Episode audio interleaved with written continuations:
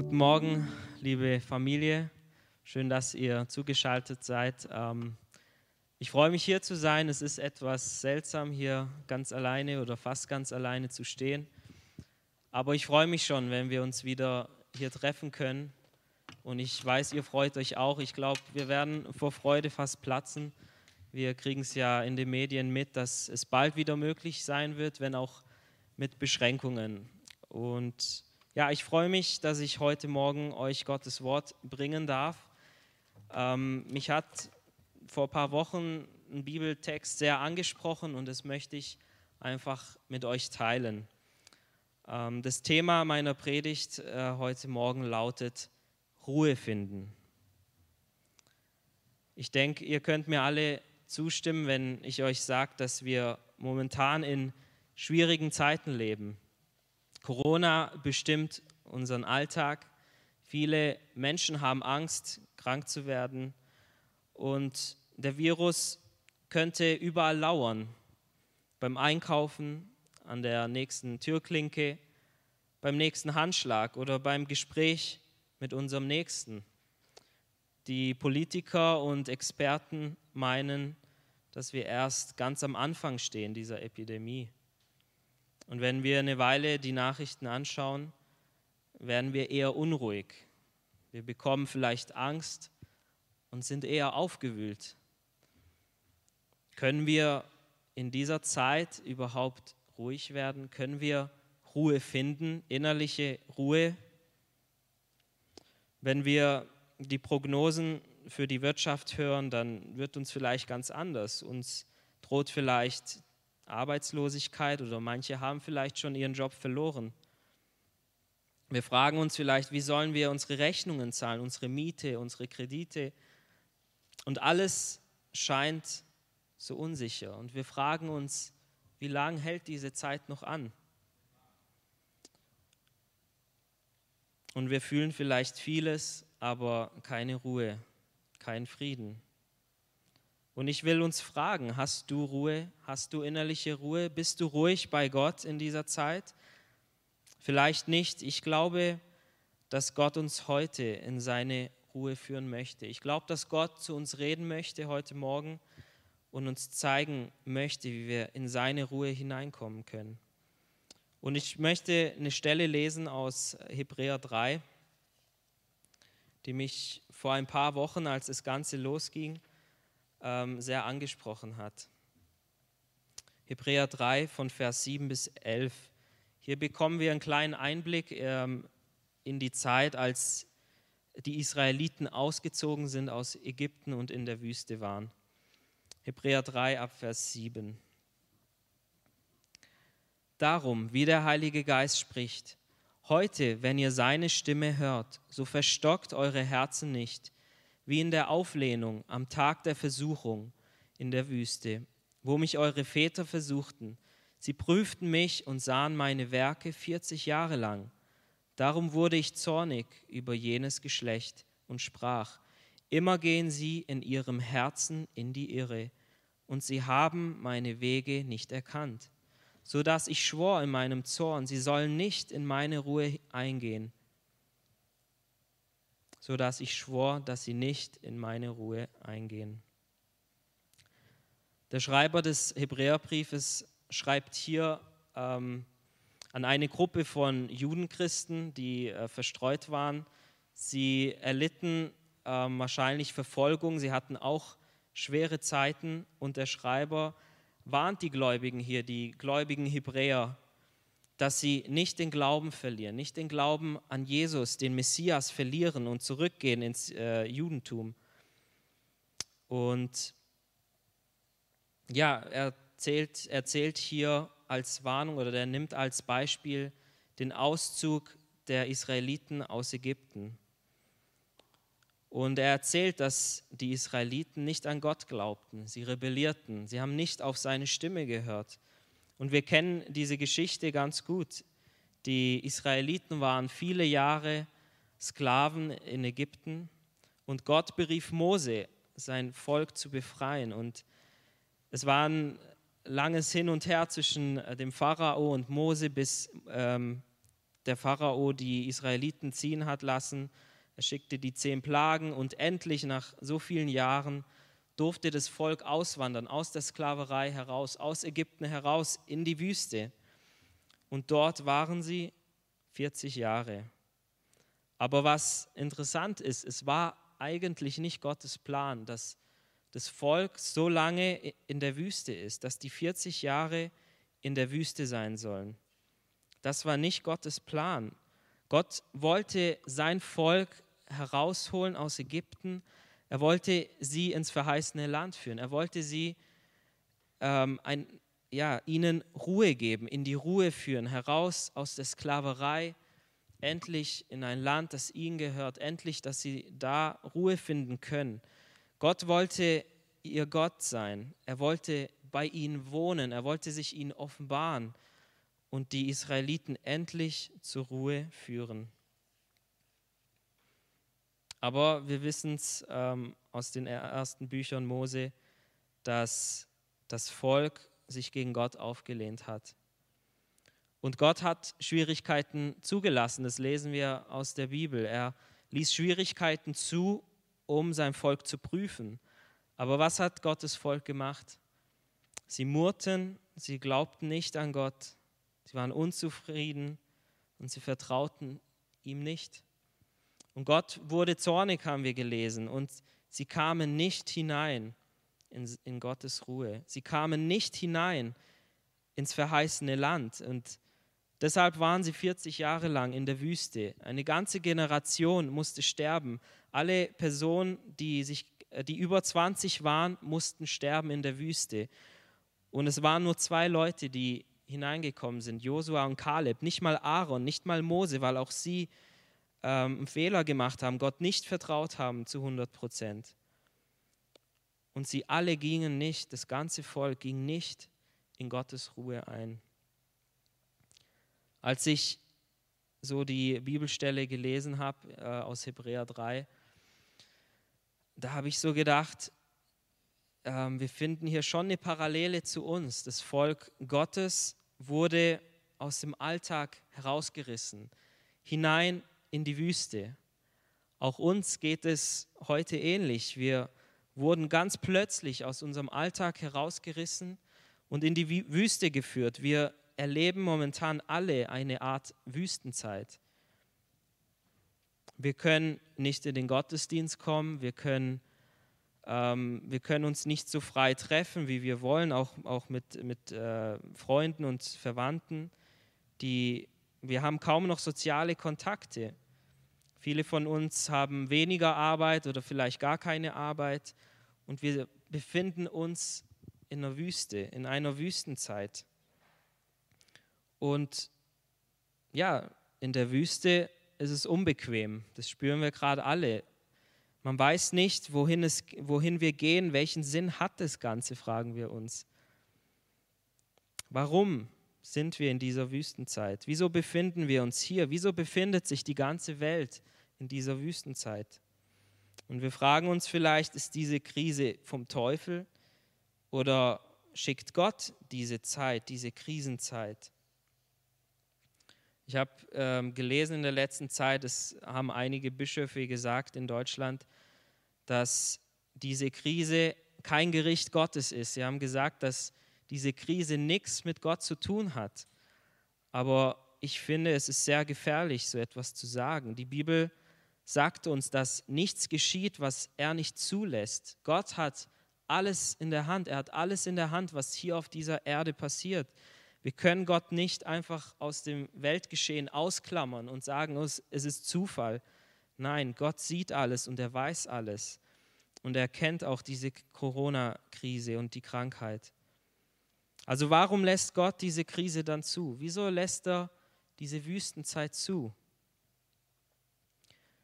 Wir wissen, dass ähm, Gott die Israeliten in die Wüste geführt hat, um ihnen zu begegnen, um sie zu befreien, damit sein Volk Gott erkennt, damit sein Volk seine Herrlichkeit erkennt.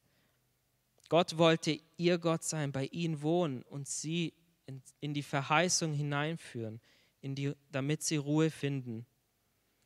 Kann es vielleicht sein, dass diese Krise denselben Grund hat? Kann es vielleicht sein, dass Gott es zulässt, dass sein Volk, seine Kinder ihn neu erkennen? Kann es vielleicht sein, dass Gott sich offenbaren will in seiner Herrlichkeit? Kann es sein, dass Gott etwas Gutes vorhat mit uns in dieser Zeit, in, mit dieser Krise? Kann es sein, dass er möchte, dass wir in die Ruhe hineinkommen, dass wir bei ihm Ruhe finden? Was möchte Gott uns sagen durch diese Krise? Was hat er denn zu dir gesprochen, möchte ich dich fragen. Was hat er zu dir gesprochen in den letzten Wochen? Wir haben in Vers 7 gelesen, da heißt es darum, wie der Heilige Geist spricht, heute, wenn ihr seine Stimme hört, so verstockt eure Herzen nicht. Ich persönlich glaube, dass Gott durch diese Krise nicht zuerst zur Welt spricht, sondern zu seinen Kindern. Ich glaube, Gott will wirklich seine Kinder warnen. Er möchte seine Kinder neu rufen. Und lasst uns deshalb auf sein Wort hören. Lasst uns auf sein Reden hören, so wie wir es gelesen haben. Lasst uns heute seine Stimme hören. Und es bezieht sich nicht nur auf heute Morgen, sondern dieses heute bezieht sich auch auf diese Krisenzeit, auf diese Wüstenzeit. Lasst uns heute in dieser Zeit hören, was Gott uns sagen möchte. Ich glaube, dass Gott in uns ein paar Dinge richtigstellen möchte. Ich glaube, Gott möchte, dass wir unsere Prioritäten umstellen, dass wir zuerst nach seinem Reich trachten und nicht nach dem Reich dieser Welt. Ich glaube, dass Gott neu möchte, dass wir uns ihm hingeben, dass wir die Sünde lassen, dass wir die Götzen ablegen, die wir so oft anbeten in unseren Herzen. Ich glaube, dass Gott von uns möchte, dass wir ihm neu vertrauen und an ihn glauben, ohne Zweifel. Und in diesen Punkten haben die Israeliten auch versagt. Und aus diesen Gründen sind sie nicht hineingekommen ins verheißene Land. Sie haben die Ruhe Gottes nicht erlebt. Und ich möchte gern zwei Bereiche ähm, ansprechen, wo diese Israeliten eben versagt haben und wo vielleicht auch wir in der Vergangenheit versagt haben und wir wollen daraus lernen. Ähm, ich möchte auch die Frage beantworten, was bedeutet es denn, in Gottes Ruhe hineinzukommen und wie wir da hinkommen. Erstens, die eigenen Wünsche. Die Israeliten hatten eigene Wünsche und deshalb haben sie Gott nicht erleben können. Wir haben in Vers 10 gelesen, Darum wurde ich zornig über jenes Geschlecht und sprach, immer gehen sie in ihrem Herzen in die Irre, und sie haben meine Wege nicht erkannt. Ich habe in anderen Übersetzungen gelesen, da steht, ihr Eigenwille führt sie ständig in die Irre. Oder ständig lassen sie sich von ihren eigenen Wünschen irreleiten von ihren eigenen Wünschen. Die Israeliten haben Gott verpasst, weil es ihnen wichtiger war, dass es ihnen gut geht. Sie wollten die Bequemlichkeit, sie wollten das Vergnügen. Sie wollten zurück nach Ägypten, immer wieder haben sie es gesagt, weil ihnen ging es ja da besser als in der Wüste. Und sie haben nicht nach Gott gefragt, was will denn Gott? Sie haben nur darauf geschaut, was sie wollen. Und wir finden das auch ähm, nochmal bestätigt in 1. Korinther 10, ab Vers 5 bis 11, da steht, aber an der Mehrzahl von ihnen hatte Gott kein Wohlgefallen. Sie wurden nämlich in der Wüste niedergestreckt. Diese Dinge aber sind zum Vorbild für uns geschehen, damit wir nicht nach dem Bösen begierig werden, so wie jene begierig waren. Werdet auch nicht Götzendiener, so wie etliche von ihnen, wie geschrieben steht. Das Volk setzte sich nieder, um zu essen und zu trinken, und stand auf, um sich zu vergnügen. Lasst uns auch nicht Unzucht treiben, so wie etliche von ihnen Unzucht trieben, und es fielen an einem Tag 23.000. Lasst uns auch nicht Christus versuchen, so wie auch etliche von ihnen ihn versuchten und von den Schlangen umgebracht wurden. Murrt auch nicht, so wie auch etliche von ihnen murrten und durch den Verderber umgebracht wurden. Alle diese Dinge aber, die jenen widerfuhren, sind Vorbilder und sie wurden zur Warnung für uns aufgeschrieben, auf die das Ende der Weltzeiten gekommen ist. Die Israeliten taten, was ihnen gefiel. Sie erfüllten ihre Wünsche, sie wollten ihre Wünsche und nicht Gottes Wünsche. Und als ich das so gelesen habe vor ein paar Wochen, habe ich mich selber gefragt, lebe ich nach meinen Wünschen oder lebe ich nach Gottes Wünschen? Welche Wünsche haben wir? Welche Wünsche haben wir für unser Leben? Viele von uns wünschen sich vielleicht ein Haus, ein schönes Auto, einen vollen Kleiderschrank. Wir wünschen uns, dass wir jedes Jahr mindestens einmal in Urlaub fahren. Wir wünschen uns, dass wir unsere Kinder aufwachsen sehen und wir wünschen uns auch, dass wir sehen, wie sie heiraten, en äh, uns Enkelkinder schenken und so weiter. Wir wünschen uns ein langes und ein gesundes Leben, vor allem aber auch ein gemütliches Leben wo wir uns alles kaufen können, was wir wollen. Wir wollen unser Leben richtig genießen. Wir möchten Wohlstand, wir möchten viel Geld haben. Uns soll es einfach gut gehen. Das wünschen wir uns doch, oder nicht? Und es sind auch nicht unbedingt schlechte Wünsche. Aber was, wenn Gottes Wünsche für uns anders aussehen? Was, wenn sein Wille für uns anders aussieht? Was ist, wenn er sich für uns wünscht, dass wir die Generation sind, die sein Kommen erlebt vielleicht? Was ist, wenn er sich wünscht, dass wir vielleicht auch durch schwere Zeiten gehen müssen, vielleicht sogar durch Armut? Was machen wir dann? Wie reagieren wir darauf? So, die, so wie die Israeliten fangen wir an zu rebellieren, fallen wir vom Glauben an, beschweren wir uns bei Gott, wir verlieren unsere Freude vielleicht. Und ich habe so selber meine äh, Wünsche geprüft und ich musste ein paar Tage damit kämpfen und ich habe dann gebetet, Herr, ich will meine Wünsche eintauschen gegen deine Wünsche. Auch wenn mein Leben nicht so äh, sein wird, wie ich es äh, vorgelesen habe. Ich vertraue dir, ich will das tun, was du willst. Ich will, dass dein Wille geschieht hier in dieser Welt und auch mit mir und mit meiner Familie. Und als ich das so gebetet habe, habe ich gemerkt, wie meine Unruhe weggegangen ist. Und ich habe gemerkt, wie Gottes Ruhe in mich hineinkam. In Matthäus 11, Vers 28 und 29, da steht, Kommt her zu mir, alle, die ihr mühselig und beladen seid. So will ich euch erquicken. Nehmt auf euch mein Joch und lernt von mir. Denn ich bin sanftmütig und von Herzen demütig. So werdet ihr Ruhe finden für eure Seelen. Wir Christen in der westlichen Welt haben manchmal ein komisches Konzept von Gott aufgestellt. Wir kommen zu Gott, wir glauben an Jesus, wir geben ihm unser Leben und wir wollen seine Segnungen haben, wir wollen seine Verheißungen haben.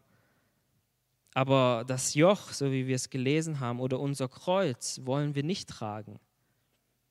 Das ist irgendwie zu unbequem.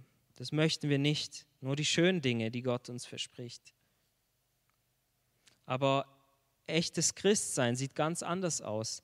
Jesus lehrt uns was ganz anderes. Deswegen haben wir auch gerade die Themenreihe in der Gemeinde wahre Jüngerschaft. Was bedeutet es, ein echter Jünger zu sein? Und wir sehen aus der Bibel, wahre Jüngerschaft bedeutet völlige Hingabe, ganze Hingabe, dass wir unsere Wünsche aufgeben, dass wir das tun, was er möchte, dass wir nicht selber die Kontrolle über unser Leben haben, sondern dass Gott die Kontrolle hat über unser Leben. In Lukas 14, Vers 33, da steht, so kann auch keiner von euch mein Jünger sein, der nicht allem entsagt, was er hat. Der nicht allem entsagt, was er hat. Es kam mal ein reicher Jüngling zu Jesus und dieser junge Mann war sehr reich und auch sehr gläubig. Und er kam zu Jesus und fragte ihn, was soll ich tun, dass ich gerettet werde? Und Jesus sagt ihm, sagt ihm das Gesetz eigentlich, die zehn Gebote. Du sollst nicht töten, nicht Ehe brechen, nicht stehlen. Ähm, und der junge Mann sagt, das tue ich alles von meiner Kindheit an. Und dann sagt Jesus, eins fehlt dir noch. Verkaufe alles, was du hast, gib es den Armen und folge mir nach. Und dieser junge Mann war ganz traurig. Er war nicht bereit, alles aufzugeben. Er ging weg, er ging betrübt weg. Und diese Stelle heißt nicht, dass wir jetzt alles verkaufen sollen, alles, was wir haben und in die Mission gehen sollen oder so. Nein, das bedeutet es nicht. Für manche vielleicht ja, wenn Gott ähm, uns ruft, aber hier geht es darum, dass unser Herz nicht an den Dingen dieser Welt hängen soll. Wir können all diese Dinge haben und wir sind so davon eingenommen. Das, ist, das gibt uns Ruhe, das gibt uns Frieden und Freude, dass wir aber Gott verpassen und Jesus so nicht nachfolgen können. Es kann aber auch sein, dass Gott uns segnet und uns viel schenkt, aber wir hängen nicht an diesen Dingen. Und es ist wichtig, wo unser Herz hängt, wo, woran unser Herz hängt. Und wir merken gerade jetzt in dieser Zeit, wie vergänglich alles ist. Können wir allem entsagen, was wir haben, auch unseren Wünschen? Ich glaube, wenn du dein ganzes Leben Jesus hingibst, wenn ich mein ganzes Leben ihm hingebe, dann werden wir Ruhe finden, sogar in dieser Krisenzeit. Ich glaube, dann werden wir ruhig, dann erleben wir echten Frieden, wenn wir wissen, mein Leben, Herr, ist in deiner Hand, nicht in meiner. Und Gott helf uns dabei, dass wir wirklich so leben können, dass wir ihm alles hingeben können und dass wir ihm mit ganzer Hingabe dienen können. Und ich bin überzeugt, ich bin wirklich überzeugt, Gott ruft in dieser Zeit seine Kinder, dass wir uns ihm völlig hingeben, dass wir nicht mehr lauwarm sind, dass wir nicht mehr lasche Christen sind, sondern dass wir uns wirklich ihm ganz hingeben und sagen, Herr, hier bin ich, schenk mir deinen Geist, gebrauche mich zu deiner Ehre, koste es, was es wolle. Und lasst uns auf sein Rufen hören, solange es heute heißt, haben wir gelesen. Die Israeliten waren nicht bereit, ihre Wünsche aufzugeben. Sie wollten lieber zurück nach Ägypten und sie haben Gott verpasst und seine Ruhe. Den zweiten Punkt, den wir uns anschauen möchten, wo die Israeliten versagt haben, das war ihr Unglaube. Im Vers 17 bis 19 haben wir gelesen, ich lese nochmal, über wen war er aber 40 Jahre lang zornig? Waren es nicht die, welche gesündigt hatten, deren Leiber in der Wüste fielen? Welchen schwor er aber, dass sie nicht in seine Ruhe eingehen sollten, wenn nicht denen, die sich weigerten zu glauben? Und wir sehen, dass sie nicht eingehen konnten wegen des Unglaubens. Sie glaubten nicht, dass Gott sie versorgen würde in der Wüste. Sie glaubten nicht, dass Gott für sie kämpfen würde. Sie glaubten auch nicht, dass er sie wunderbar führen wird. Und vielleicht geht es dir ähnlich in dieser Zeit, in dieser Wüstenzeit. Vielleicht machst du dir Sorgen, vielleicht hast du finanzielle Not, vielleicht verdienst du gerade weniger oder auch gar nichts, vielleicht hast du schon deinen Job verloren. Aber ich möchte dir heute Morgen wirklich sagen, glaube ihm. Glaube ihm, dass er dich führen wird, dass er für dich sorgen wird. In Matthäus 6, Vers 25 und 26 steht, Darum sage ich euch, sorgt euch nicht um euer Leben, was ihr essen und was ihr trinken sollt, noch um euren Leib, was ihr anziehen sollt. Ist nicht das Leben mehr als die Speise und der Leib mehr als die Kleidung? Seht die Vögel des Himmels an, sie säen nicht und ernten nicht, sie sammeln auch nicht in die Scheunen, und euer himmlischer Vater ernährt sie doch. Seid ihr nicht viel mehr wert als sie? Jesus sagt es hier so einfach. Meine Frau Judith hat mal ein Erlebnis daheim bei uns gehabt.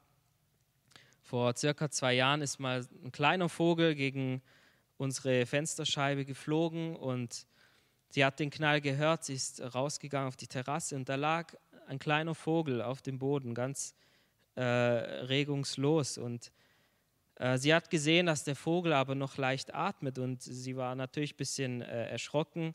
Der kleine Vogel tat ihr leid und sie hat sich dann an diese Stelle erinnert und sie hat gesagt, Herr, dein Wort sagt doch, dass du dich kümmerst sogar um die kleinen Spatzen, um die kleinen Vögel. Ich will sehen, wie du dich um diesen Vogel jetzt kümmerst. Und sie hat dann ähm, auch gebetet und äh, gebetet, Gott, zeig mir, dass dieses Wort in Erfüllung geht und zeig, dass der Vogel wieder fliegen kann und ja, dass du für ihn sorgst. Und der Vogel blieb da eine ganze Weile, den ganzen Tag über auf der Terrasse einfach liegen, fast wie tot. Und immer wieder dachte sie an den Vogel und eines oder dann ein paar Stunden später am Abend ist sie wieder raus, hat geschaut und der Vogel, der ist aufgestanden ganz plötzlich und ist weggeflogen. Und es war für sie so ein Zeugnis, Gottes Wort ist wahr und das will ich auch dir sagen. Wenn Gott doch für die kleinen Vögel sorgt, dann sorgt er auch um dich. Glaube es ganz einfach, wie ein Kind. Dieses Wort gilt für uns, egal wie schwierig es gerade aussieht, egal, auch wenn du denkst, es, es geht nicht mehr weiter, wir überleben keinen Monat mehr so. Vertrau ihm, er sorgt für dich. Lasst uns ihm glauben, lasst uns ihm vertrauen. Die Israeliten taten es nicht und sie sind nicht in Gottes Ruhe hineingekommen, auch in dieser Zeit. Auch wenn wir nicht wissen, wie es weitergeht, auch wenn wir nicht wissen, was noch kommen wird. Vielleicht kommen noch schwere Zeiten auf uns zu, wir wissen es nicht. Aber lasst uns ihm glauben. Er hat einen guten Plan für uns. In Vers 10 steht ja, sie haben seine Wege nicht erkannt. Gott hatte einen guten Weg für sie. Er hatte einen guten Plan für sie. Und das glaube ich auch für uns als Kinder Gottes in dieser Zeit. Gott hat wirklich einen guten Plan für uns, einen guten Weg. Er möchte uns segnen, er möchte für uns sorgen, er möchte, dass er neu wieder unser Gott wird. Er möchte, dass wir ihn neu erkennen in dieser Zeit, ihn sehen, seine Herrlichkeit sehen. Lasst uns ihm vertrauen. Er hat einen guten Weg für uns. Und ich möchte schließen mit einer guten Nachricht. Wir haben wirklich eine lebendige Hoffnung. Er hat einen guten Plan für uns. Er hat die Erlösung für uns. Wenn Jesus wiederkommen wird und wir bereit sind, er wird uns mitnehmen und uns wird es gut gehen. Alles Leid, alles Schwere wird weg sein. Er wird uns hineinführen in sein ewiges Reich und wir werden sehen, was kein Auge gesehen hat und hören, was nie ein Ohr gehört hat, sagt Gottes Wort.